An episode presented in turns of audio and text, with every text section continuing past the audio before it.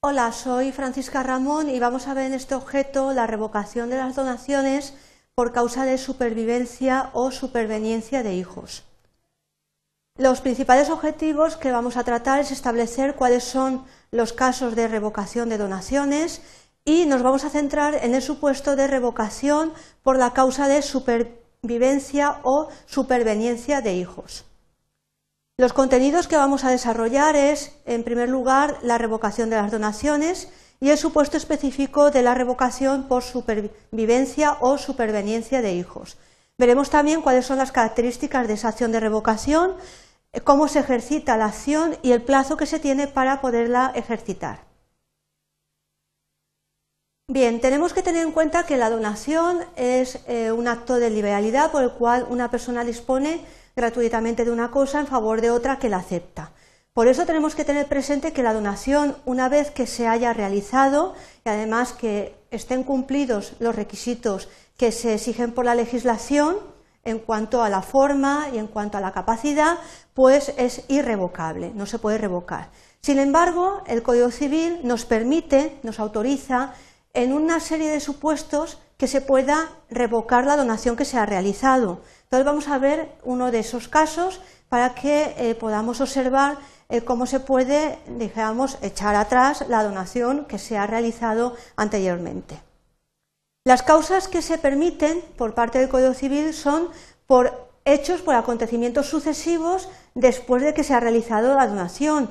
Y no se trata de lo que se denomina en derecho condición resolutoria, es decir, no se trata de que se cumpla esa resolución para que deje de tener efecto la donación.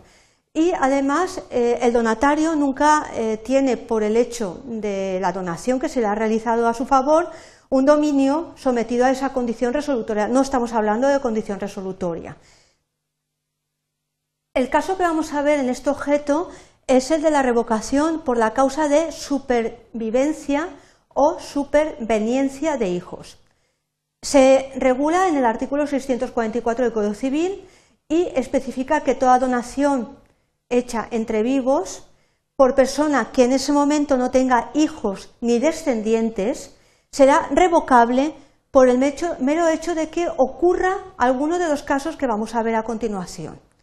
Estos casos es que el donante tenga después de la donación hijos, aunque sean póstumos, o bien que resulte vivo, que resulte con vida, el hijo del donante que éste creía muerto cuando hizo la donación. Entonces tenemos que tener presente dos casos. Que el donante tenga, después de hacer la donación, hijos, incluso después eh, de fallecido, y que resulte vivo el hijo que él creía que, había fallecido cuando hizo la donación, es decir, no creía que tenía descendencia.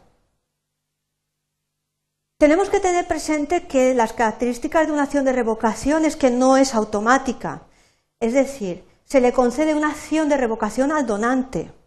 El objeto es precisamente la restitución de los bienes que se han donado o bien su valor si no pueden ser restituidos teniendo en cuenta el valor, apreciado ese valor por lo que valían al tiempo de hacerse la donación.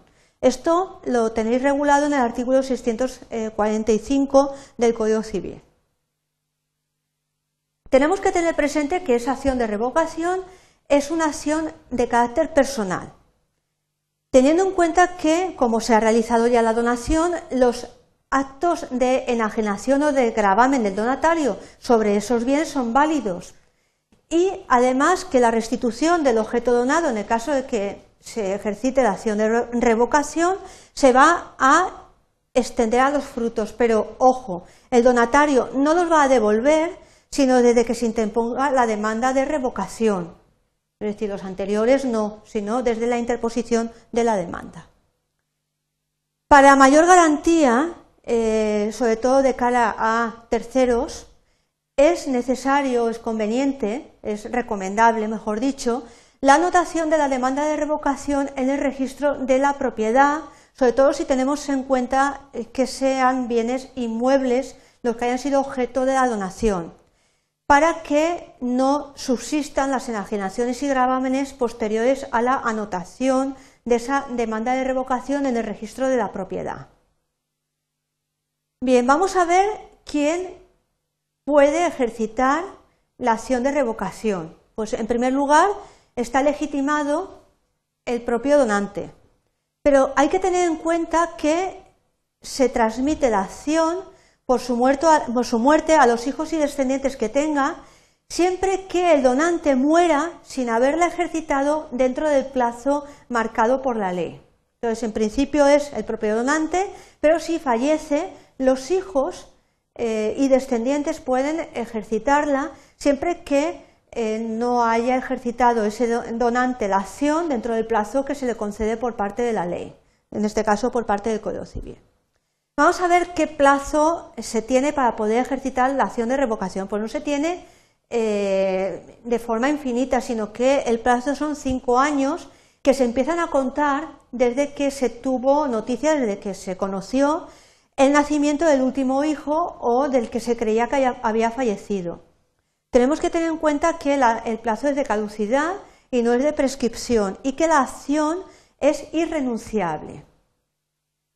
Bien, vamos a terminar con una breve recapitulación de los principales aspectos que hemos visto en este concepto. Hemos eh, tratado la revocación de la donación, en qué consiste, ya que la donación es un acto de liberalidad por el cual una persona dispone gratuitamente de una cosa en favor de otra que la acepta, pero en principio es irrevocable, hay algunos supuestos en los cuales se puede revocar la donación.